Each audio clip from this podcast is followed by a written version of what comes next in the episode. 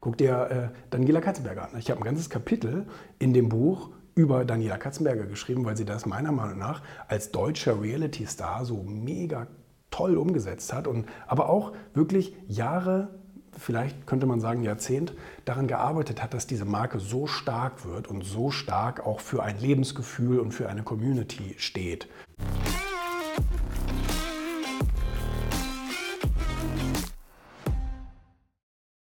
Finde ich immer wieder interessant, wenn man äh, diesen Unterschied nochmal klar macht. Ich habe da in letzter Zeit auch wieder so ein paar Diskussionen darüber geführt zwischen äh, Marketing und Markenaufbau. Und ähm, insbesondere auch bei Persönlichkeiten finde ich das wahnsinnig interessant.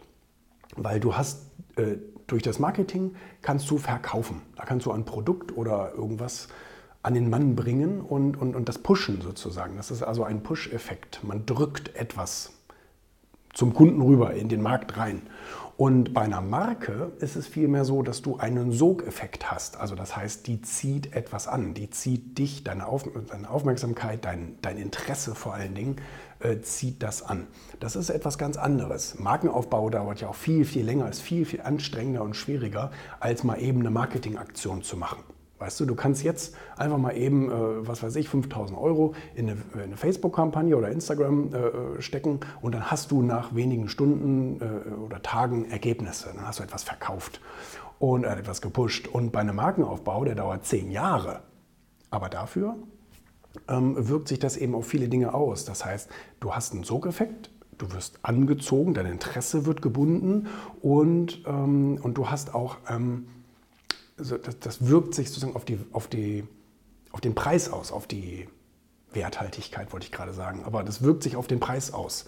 Also etwas, was unbekannt ist, keine Marke hat und angeboten wird, kannst du vielleicht für 50 Euro anbieten. Und wenn du eine Marke hast, wenn du eine Anziehungskraft hast, wenn du eine, eine Wertvorstellung kreiert hast sozusagen, kannst du es für 500 oder für 5000 Euro anbieten. Nimm zum Beispiel eine Louis Vuitton-Tasche oder eine Hermes oder wie auch immer. Ne?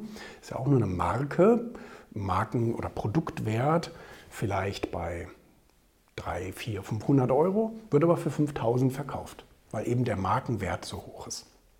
Und bei Persönlichkeiten ist es ja genauso. Guck dir äh, Daniela Katzenberger an. Ich habe ein ganzes Kapitel in dem Buch über Daniela Katzenberger geschrieben, weil sie das meiner Meinung nach als deutscher Reality-Star so mega toll umgesetzt hat und aber auch wirklich Jahre, vielleicht könnte man sagen Jahrzehnt, daran gearbeitet hat, dass diese Marke so stark wird und so stark auch für ein Lebensgefühl und für eine Community steht.